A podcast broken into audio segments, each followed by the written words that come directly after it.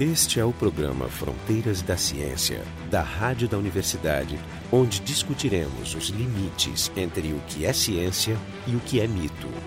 Este é o programa Fronteiras da Ciência e hoje temos como convidado o Carlos Orsi, um jornalista e divulgador da ciência, e escreveu esse livro muito interessante que se chama Pura Picaretagem: Como livros de esoterismo e autoajuda distorcem a ciência para te enganar. Para debater, estamos eu, o Marco de Arte, o Jefferson Arenzon e o Jorge Kilfeld. Carlos, explica um pouco a tua motivação em escrever esse livro. Olha, o livro nasceu de uma. Acho que foi a Bienal do Livro de São Paulo, de 2008, talvez, ou 2010. Eu era editor de ciência de um grande jornal de São Paulo e eu era inundado com convites para lançamentos e material de divulgação de livros sobre cura quântica, misticismo quântico, empresa quântica e o esporte quântico e a beleza quântica e o, é, o dicionário WISE todo seguido pela palavra quântica. E eu fiz uma, uma postagem, eu tinha um blog sobre isso, e um físico do Rio de Janeiro, Daniel Bezerra, fez um comentário no blog, pô, realmente isso é um problema também, me amola muito tal, que tal a gente escrever um livro a respeito? Aí escrevemos, é, demorou para o livro ficar pronto, demorou para sair, né, a gente, o, o projeto começou, é, se eu não me engano, em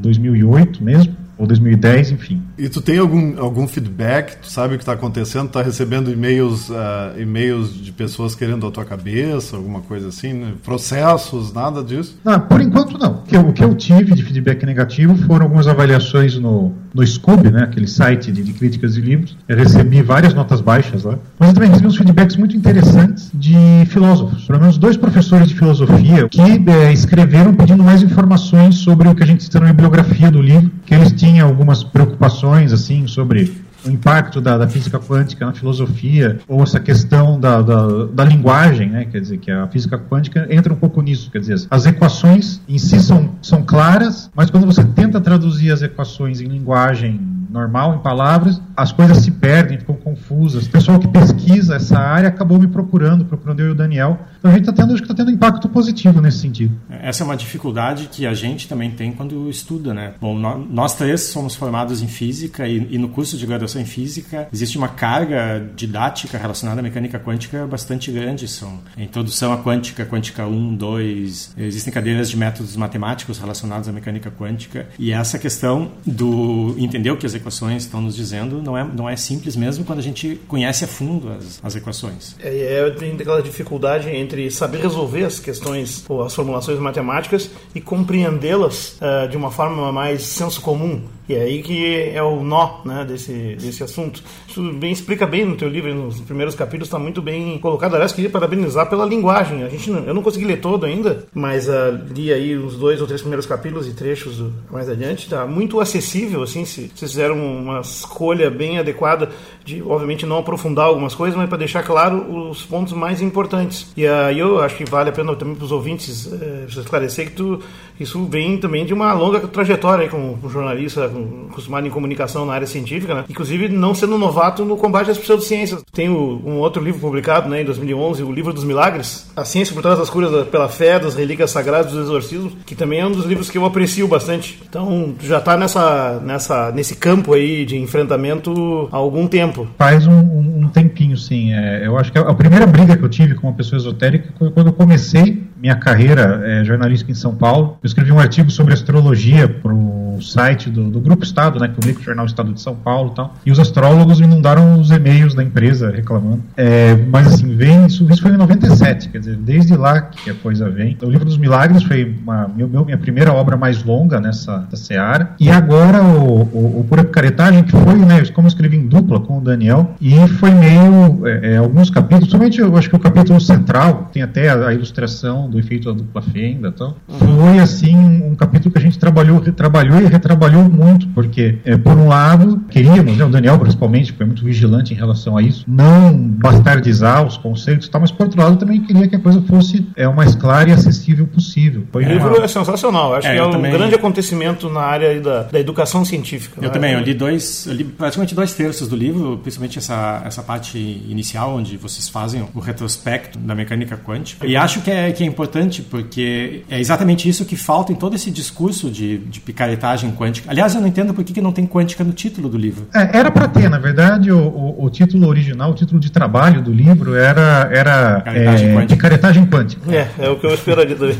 Mas a, a editora a, a achou por bem para deixar o título e, e, a linha fina mais genérica. Porque quando o título virou pura picaretagem, a linha fina, né, o subtítulo passou, passou a ser como é, autoajuda distorce é a física quântica para enganar você. E aí, numa segunda rodada de, de preparação, eles substituíram física quântica por ciência. Mas não ficou um pouco mais longe de atingir o público-alvo? Porque ele, tipo, se camuflou um pouco, né? É, essa é uma questão que eu até discuti um pouco com a editora. A gente chegou a uma decisão meio de consenso, porque assim, o que, o que eles sentiram, ficaram com medo, é que a expressão quântica acabaria sendo muito restritiva. Quer dizer, às vezes a pessoa acabaria atraindo pessoas que têm um interesse muito específico é, e que já sabem até o que, o que, o que já tem uma certa noção do que o quântico é de fato. Que é uma contradição, porque precisamente tem centenas é. de livros de autoajuda com quântico no título, totalmente não especializados, né? Todo mundo lê. É, é verdade. Uma, é um é chamariz, né? É, é até eu me lembro que eu, eu entrei numa, em discussões sobre física quântica e aí um físico, o cacuete do físico é, é fazer uma coisa muito parecida com o que está no livro de vocês, que é tentar mostrar um histórico da evolução, mostrar a relação entre os experimentos. E aí a pessoa olhou para mim e disse: Isso não é física quântica. é bom. Carlos, por que que tu acha que esse livro é importante nesse momento? Olha, é, é importante por, é, em primeira parte por causa daquilo que eu senti quando eu comecei a, a quando surgiu o projeto do livro, né? Existe muito, muita gente que usa o, o quantum, ou física quântica, ou alguma coisa que se assemelha vagamente à física quântica para promover bobagem, né? Coisas que são podem ser até perigosas, né? Em termos de da relação da pessoa com a saúde, com a própria vida, com o dinheiro, né? Tem coisas assim de finanças quânticas, etc. E eu acho que, em parte também, porque hoje em dia é, o discurso da ciência é a, o, o, discurso que aparenta ser da ciência, né? Aquela coisa do cara de jaleco no comercial de pasta de dente, né? É, é, é, uma, é, acaba virando uma fonte de autoridade, de legitimidade no mundo de hoje. Porque a ciência é uma espécie de, de fundo de autoridade universal. A lei da gravidade se aplica a todos, né? Assim por diante. E as pessoas se aproveitam disso ou se agarram nisso de uma forma espúria, ou usam a, a essa, essa fantasia da ciência, essa, esse disfarce de ciência, para tentar empurrar bobagens para os outros. E, e, eu acho que existe um problema grave na bibliografia disponível no Brasil sobre isso. Porque você vai nos Estados Unidos, tá? Você quer dizer, tem. Isso eu fiz por livro dos milagres. Eu cheguei a, a ver um levantamento. Sei lá, existem 4 mil livros dizendo que o sudário de Turim é um milagre, mas eles têm 400 livros explicando que não, é um artefato medieval, etc. No caso do Brasil, você tem 4 mil livros dizendo que o sudário de Turim é, é milagroso, eu acho que tem o meu dizendo que não é. A bibliografia no Brasil é muito desigual e, e eu acho que a gente, né, que se interessa por isso, que, que sente que isso é errado tal, tem um certo dever de, de, de tentar reequilibrar essa balança. Eu, eu acho que tu quebrou o gelo, tu quebrasse o gelo exatamente de publicações nesse sentido no Brasil. A gente tinha aqui no máximo alguma coisa de traduções, né? Carl Sagan, agora recentemente traduziram dois livros do Michael Shermer, né? Uh, mas assim, ainda falta muito, muita literatura importante lá fora, né? O Ben Goldacre, toda essa turma aí que está dedicada, tem programas e tudo. Ainda estamos atrás, né? Eu acho que tu deu um bom pontapé inicial aí. Eu, espero, na verdade, confesso que esse é o livro que eu gostaria de ter escrito sobre esse assunto. na, na, física, se tu olhar a física moderna, a gente tem uma série de, de conceitos, eh, digamos, bizarros, né? A gente tem fractais, a gente tem caos. Por que que tu acha que é, esse pessoal que tem uma, uma certa queda pelo misticismo, por que que eles se apoderaram das ideias da mecânica quântica? O que que a mecânica quântica tem de tão atraente? Eu, eu acho que, que o principal ponto de atração da, da física quântica, principalmente para quem tem uma queda pela, pelas filosofias orientais, pelo budismo, por, por certos aspectos do budismo. Né? O budismo tem, tem, várias, várias vertentes, mas pelo hinduísmo e tal, é a questão do, do, do problema da medição. É o, é o, é o gato de Schrödinger. Né? Que assim, quer dizer, de novo, é, é a questão da metáfora. Né? Enquanto ninguém está olhando, as coisas não são reais. Tá, isso é uma metáfora que se aplica dentro de um determinado contexto, dentro de um determinado tipo de experimento, dentro de um determinado tipo de situação. As pessoas levam a frase ao pé da letra, e para quem tem uma, uma queda pelo idealismo, né, que é, é o idealismo filosófico, que é a ideia de que a, a, a mente produz a, a realidade, é, que vem, o hinduísmo tem um pouco disso, E as próprias ideologias de autoajuda tem esse negócio né, que se você se concentrar em um pensamento positivo, você cria uma realidade positiva. Então, e as pessoas veem, de novo, como a ciência tem esse, esse poder de, de, de autoridade, né, de convencimento, elas veem, pô, tá vendo? Eu tenho essa minha crença, essa minha intuição, essa minha fé de que a, a o que eu penso produz a realidade, e olha, tem uns caras que ganham o prêmio Nobel que também acham isso. pois é. E, e aí eles, eles abraçam isso, porque é, é uma coisa muito parecida com a questão do, da relação da ciência com o milagre. Todas as religiões des, desprezam a ciência, dizem não, o nosso campo é outro, nossos problemas e preocupações são metafísicas, morais e tal. Mas é só uma criancinha com câncer entrar em remissão que todo mundo corre para dizer que é prova científica de que, de que um milagre aconteceu. Né? A ciência é inútil até o momento em que ela concorda comigo. Mas esse uso, essa apropriação assim mutilada e distorcida, só pelo que a, as, as palavras ou os conceitos evocam subjetivamente, também também usa outros lados da física, que não tanto pela quântica, como, por exemplo, Einstein, que é talvez o físico favorito de ser citado por todo mundo, é o equivalente de usar, sei lá, afirmar bem tudo é relativo, já dizia Einstein. é verdade, não, e, e, é muito engraçado porque mesmo essa questão né, do, do, do problema do observador tal, é, é, é, até uma coisa que está né, que tá no livro tal. Quer dizer, mesmo levando a história da, do problema da medição, né, de ah, que enquanto não ocorre observação, algumas propriedades não se definem, etc. Mesmo pondo de lado a questão de que observação não é observação consciente, consciente, pode ser uma interação com qualquer outra coisa, etc. Mesmo que se fosse uma observação consciente, mesmo dando esse, essa, essa, possibilidade, quando a, a, as probabilidades de, de, de de definição é, não são definidas pela consciência, tá? Dizer, a coisa tem 50% de chance de ser A ou B. Você é. olha para ela, ela vira A. Mas você não escolhe se ela vai ser A ou B. Bom, esse é o pressuposto realista de que a gente não tem o poder da mente, vamos dizer. Uhum. Que está embutido na, nessa onda mística. Que é uma forma de, digamos, devolver um poder sobre a realidade, devolvê-lo na forma de um, uma terminologia científica. Não, não, se eu desejar muito, eu vou conseguir. É a força do pensamento. Que, aliás, é de antes da mecânica quântica. Isso aí já tem aí não, séculos isso, de história. Não, isso é antigo e, e, é engraçado que nos Estados Unidos surgiu uma tradição de, de literatura de autoajuda, meio junto com a mecânica quântica até é, é, fim do século XIX,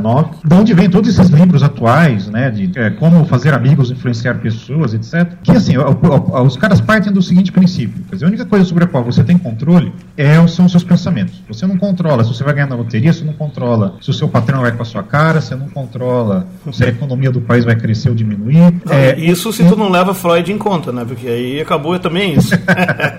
o último paradigma narcisístico, né?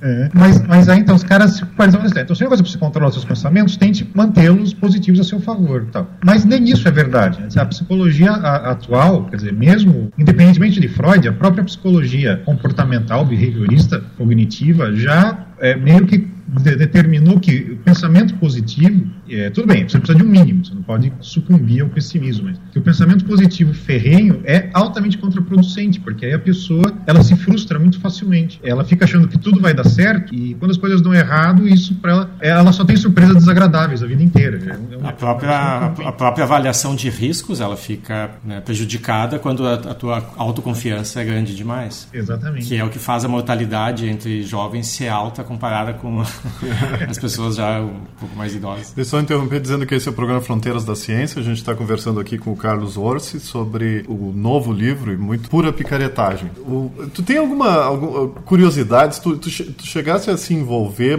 com, com, com as picaretagens quânticas, assim? Chegasse a entrar em contato com clínicas ou com cursos para fazer assim uma análise antropológica do que está acontecendo? Não, não, não fiz. Não fiz uma etnografia. Né? Etnografia, né? exatamente. Que é, é. viver com com, com, o grupo estudado, não. O que eu fiz, que eu acho que se, é, é se eu acreditasse céu. Eu acho que me valeria inúmeras indulgências. Eu li dois livros inteiros do Amit Goswami. O, o Chopra é muito engraçado. É, é, é aquilo, eu, tenho que, eu, eu admiro o talento que, que, que, o Chopra, principalmente, tem de andar numa, numa espécie de fio da navalha. Ele, ele, ele dá a entender que ele está meio que prometendo a vida eterna, a juventude, a saúde, a cura do câncer, mas ele não promete exatamente. É, é um, uma prestidigitação retórica, o livro dele, que, do ponto de vista técnico, como, como escritor, como jornalista, eu, eu sou obrigado a admirar. Claro que moralmente é, uma obscenidade, né? Mas enfim. Mas ele aprendeu com, aprendeu com o mestre, né? Que é o autor do tal da física, que foi o precursor dessas, desses emparelhamentos ina, in, in, né, inaceitáveis. Como é que é o nome do autor mesmo? Fritjof Capra. Fritjof Capra, é. Ele... Eu uh, não sei se tu viu, Carlos, tem um livro muito interessante que é um debate do, do Chopra com Blood 9. Eu li esse também. Mas esse livro é muito engraçado, porque assim, o Chopra fala, parece que duas páginas e o Blood 9 responde. Ah, que besteira. Não, o livro é incrível. Eu não sei, mas às vezes eu fico. A, a, a dúvida quando eu, quando eu li é se só só os físicos achavam que o Blood 9 estava tava batendo no cara, né? Porque Não, é, o, talvez o, o, pessoal o pessoal mais leigo achava que, o, que a retórica do Chopra era que era vencedora nos debates. Não, esse, esse, isso é um negócio que nas, muitas das resenhas na Amazon, principalmente, dizem que o, o Chopra foi uma pessoa muito gentil e educada e o Blood não foi grosseiro. Isso. Esse é o problema nos debates e a forma como eles são enquadrados e, e depois como são lidos. Você está com razão, mas fica sem paciência, qualquer deslize e, não, e na verdade pessoas, é, o ethos do debate mistura-se e sobrepõe mas o conteúdo. As confundem um ataque às ideias como um ataque não, não, à pessoa. Mas não só isso. É, não, exatamente, mas é uma defesa isso aí. E o Mlodinov é muito assertivo nas coisas. Ele diz a coisa é errada. Portanto, por ele é dogmático, inflexível, isso, exatamente. doutrinário. Enquanto que, enquanto que o Chopra ele apela muito a sentimentalismos, ele apela a noções do homem no universo, da paz celestial. É. Sabe? Ele parece. Ele é um... é simpático e bonzinho. É, ele é, é. simpático e bonzinho. Não, e, e, tem aquela coisa que você vê isso desde os criacionistas, quer dizer, toda essa turma da pseudociências em geral usa, que é aquele negócio de tentar não parecer arrogante. É, é, dizer assim, não, é, não se sabe exatamente, talvez seja isso, não há provas de que eu estou errado. O outro lado é aquilo que não há provas de que você está certo. De que existem coisas de que nós temos certeza. Quer dizer, a Terra não é plana, por exemplo. Isso é um fato. É, não é arrogante você dizer que quem diz que a Terra é plana está errado. Mas, mas é, essas sutilezas se perdem nos, nos debates, né? principalmente nos debates diante de leigos. É uma coisa muito complicada. É, tu teve várias cartas e comunicações e contato com situações e temas, né? Dessa, dessa toda essa mistificação quântica onipresente. Tu poderia pensar um ou dois exemplos assim, digamos mais radicais, situações extremas que eventualmente tenha vivido de abuso. É, para tu comentar, inclusive, em cima delas, porque a gente está falando muito geral sobre o livro, mas não estamos dando exemplos, né? Olha, eu acho que o exemplo mais fantástico dessa coisa toda foi a ascensão e queda das pulseiras Power Band. Esses caras foram à falência, né? Na Austrália, pelo menos, né? Sim, mas, Austrália, mas alguém ganhou dinheiro com isso aí. Se vendeu muito. Nossa, e agora, nos Estados Unidos, alguns anos atrás também, é, é, é eu acho que um ano atrás, não faz muito tempo, é, houve uma, uma class action, né? Que é aquelas ações de direito do consumidor, em que milhares de pessoas entram juntas contra uma empresa, contra a Power Balance americana, também por, por fraude propaganda enganosa tal. E parece que eles tiveram que fechar por lá também. Ah, isso, Mas é isso, isso, dizer, tem que dar publicidade, né? Isso é muito importante. Mas é, é eu acho que esse é, é, um, é, um, caso especialmente notório. Vou dizer, é um caso, é um caso meio, uh, meio inócuo, vamos dizer. Não, não, mais ou menos. Não, não é, é, uma, é uma, é uma, pilan... é assim. uma pilantragem, mas, por exemplo, não bota a, a, vida de pessoas em risco. Não sabemos, vota. poderia ter botado, né? O cara tá um último tratamento, ou não tá fazendo um tratamento de câncer, ele resolve comprar 10 pulseirinhas e ficar deitado. Não, não, não, mas não, era para equilíbrio só. É, para equilíbrio. Mas equilibrar e, as energias e aumentar a, Não, aquilo é especificamente para aumentar a tua performance em esporte. Esportistas são um público bem. Mas assim, eu tem duas possibilidades quando os caras fizeram essa. Quando botaram no comércio essas pulseiras. Eles sabiam que o negócio não tinha fundamento e que ou tarde as pessoas não se dar conta, porque não são todas tão bobas o tempo todo. Ou eles foram também parte, se auto-enganaram. O que, que, tu acha? Olha, eu acho que Power Balance é picaretagem desde do, do, desde o início, do né? início. Dizer, desde a concepção até, da ideia. O brabo é provar isso, né, tia? Porque tem que ter um memorando lá, alguma coisa, né? Uma confissão. É até o discurso dos caras, né? Quer dizer, se você levar a sério o discurso deles, ah, que o holograma da pulseira é, harmoniza com a função de onda do seu corpo, blá blá blá. Porque, se eles levassem esse papo a sério, os hologramas tinham que ser personalizados. Não podia ser um negócio produzido em massa. Até o erro deles é autocontradditório. Então eu acho que, que eles entraram meio de, de, de, de, de gaiato nesse Tu vê, é possível que eles tenham uma seita derivada disso aí que está fazendo pulseiras personalizadas. É bem... Cobrando bem mais caro. Não, eles, eu acho que eles já tinham mudado para outro, outra engenhoca. Agora eu acho que era um pingente, também um holograma. Os hologramas continuam. Eles estavam mudando o foco. É, mas as espirais, as pirâmides continuam. As pirâmides são outro, né? É, a pirâmide é a pulseira Power Band dos anos 70, né? É, a pirâmide que, que, que afiava fiava navalha, né? Impedia a carne de apodrecer? Não afia, mas tem gente que ia fazer. fazer. Tem é, a, a, impressão, por exemplo, a, a, analisando essas críticas negativas que já apareceram do, do teu livro, saberia dizer se as pessoas elas leram o livro, elas estão fazendo críticas específicas, ou é simplesmente pela capa e dizendo, não, bom, se está atacando a, visão mística da, da, quântica, o livro é, é picareta? A impressão, a impressão que eu tenho é que, assim, poucos comentários negativos que, que, que, eu vi, assim, foi gente, gente que, que leu e não concorda, vai, que, que acha que, pô, tô... Que, é, é que assim, esse pessoal, eles, geralmente, eles entram num, num, num modo meio paranoico. Ah, você está fazendo isso porque você está a serviço das grandes, da grande indústria farmacêutica... Ah, é do complexo industrial militar, aquelas coisas todas. Né? O que é ruim porque esse complexo industrial militar e farmacêutico fazem das suas também. é, é, aquela coisa, quer dizer, o, o, o Ben Goldacre teve que escrever o Bad Pharma para exorcizar o, o, a, a má fama de, de, é. de homem da, da, da, da indústria farmacêutica que grudaram nele por causa do, do Bad Science. Uma pergunta assim, mais, mais filosófica, assim, poderia colocar, porque em defesa do público leigo que eventualmente cai vítima do misticismo quântico, eu invocaria que esse não é o caso mais grave de, de, digamos, apropriação pseudocientífica ou mística, porque os físicos, propriamente, têm um pouco de culpa. E tu mesmo analisa isso na história, né? É, exatamente porque, como nós estamos falando na, na, mecânica quântica, existe essa diferença entre o lado fenomenológico, né? Trabalha com equações e modelos que funcionam, mas cuja interpretação é para lá de problemática e não há consenso, na verdade. Provavelmente é uma caixa preta que a gente nunca vai abrir completamente, né? E, e aí declarações famosas, tu cita o, o John von Neumann, o próprio Heisenberg escreveu um livro popular sobre a incerteza, né, que vendeu muito, até hoje é um, é um hit. Quer dizer, os, os, próprios físicos ajudaram a alimentar, tu, tu analisa ali no teu livro, alimentar isso aí, é, digamos, isso é, é, a primeira coisa que eles citam nos livros, né? Como já dizia o físico tal, aí cita uma frase, com, dentro ou fora do contexto. Então, nesse sentido, eu até em defesa, agindo como advogado do diabo, ou do povo, né? Não acho que seja tão grave que as, as pessoas, digamos, caiam nessa, porque é uma, é uma lorota que teve vítimas de alto nível também, né? Não acha? O que, que tu acha desse... Eu acho que assim, a, a pessoa, né, a, a, a vítima, ela, ela, é vítima, né? não tem muito muito como culpá-la, né? Dá para culpar o sistema educacional. Ah, nem se trata de culpar, é, mas de afastar, né? E, e, eu acho assim, realmente, mas também realmente concordo. Dizer, Power Balance é, é um caso bem exemplar, mas não é não é o pior, né? Eu acho que o, o, o, as o, coisas mais alarmantes que eu, que eu vi pesquisando para o livro foram é, em revistas femininas. E, aliás, isso, isso, é uma coisa que eu quero escrever algo a respeito. É, você pega essas revistas de, de saúde e beleza, é, cada duas, três páginas é um anúncio, coisas de cores e frequências e energias para celulite. Vai, vai no rodapé do anúncio, tem Isto não é um tratamento médico, isto não foi recomendado pelo Ministério da Saúde e tal. Mas aqui você precisa de uma lupa para ler essas, esses disclaimers. E é tudo isso, quer dizer, são todas coisas que se, se travestem de, de ciência e que tentam vender coisas que ou são inócuas ou que vão ser algum tipo de falsa esperança. Há pessoas que podem até começar com um tratamento estético, mas não se sabe até onde isso vai levar. Né? A pessoa vai na, na, na clínica é, Xing fazer um tratamento com radiação esotérica para gordura e se ela, não vai ficar lá para cuidar do câncer também?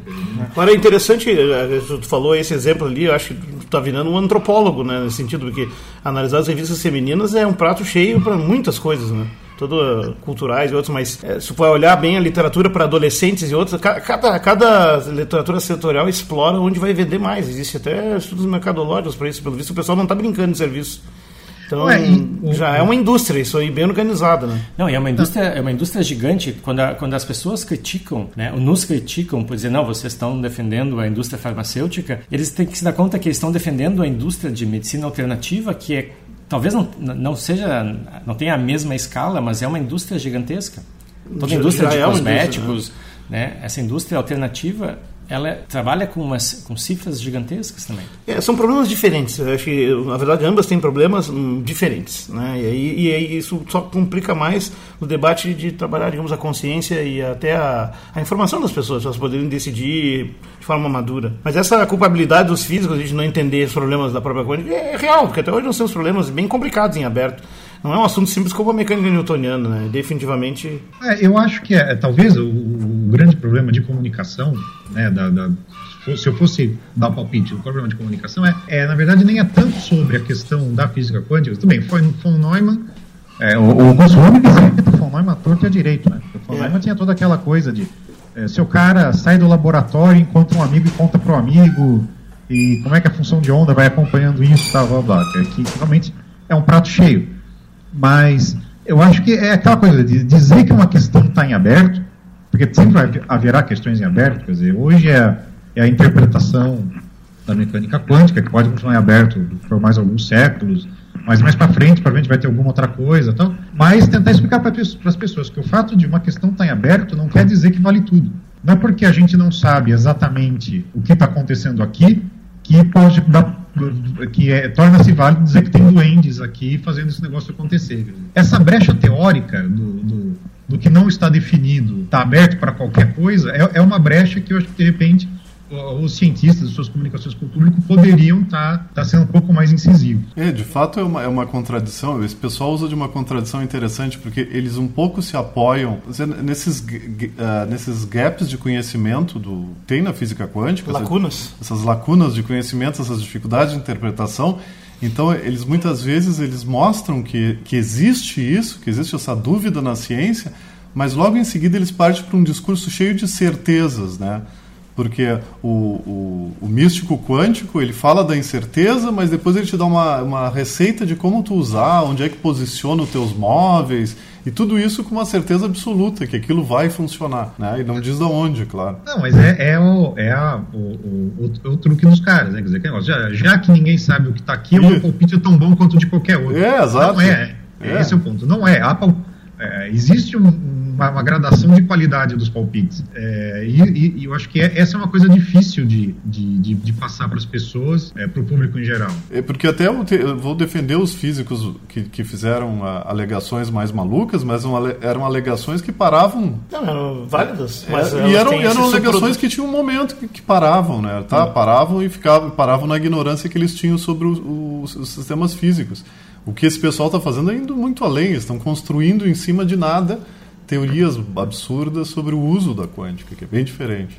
É, uma, uma, um problema que a gente identifica é que essas pessoas, elas às vezes, elas surgem e crescem dentro da própria universidade. Por exemplo, alguns anos atrás, aqui na, na Universidade Federal, teve um evento com apoio da com apoio da URGS, cedendo espaço, que basicamente é um evento de misticismo quântico, a ponto que o Instituto de Física colocou na, na, na página um disclaimer oficial dizendo que a gente não endossava, não, não endossava o uso que estava sendo feito do, daqueles, daqueles termos.